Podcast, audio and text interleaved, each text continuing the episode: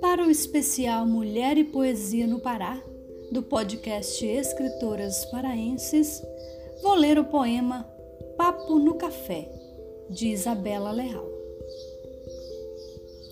Papo no Café.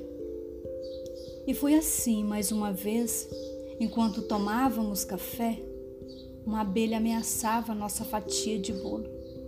E você falava das teorias da física quântica, da força atrativa dos buracos negros, da massa comprimida das anãs brancas. E agora já eram duas abelhas. A primeira afogada num resto de mate. E você falava que a ideia de Deus é congênita. E falava também da teologia negativa, da teologia positiva e da teologia neutra. Abanei o bolo e a abelha entrou na cesta de lixo.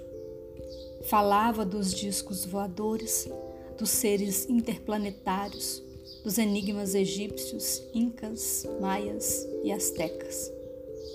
Queria saber a minha opinião. Eu ruminava o pedaço de bolo e tudo aquilo me deixava tão cansada Thank you.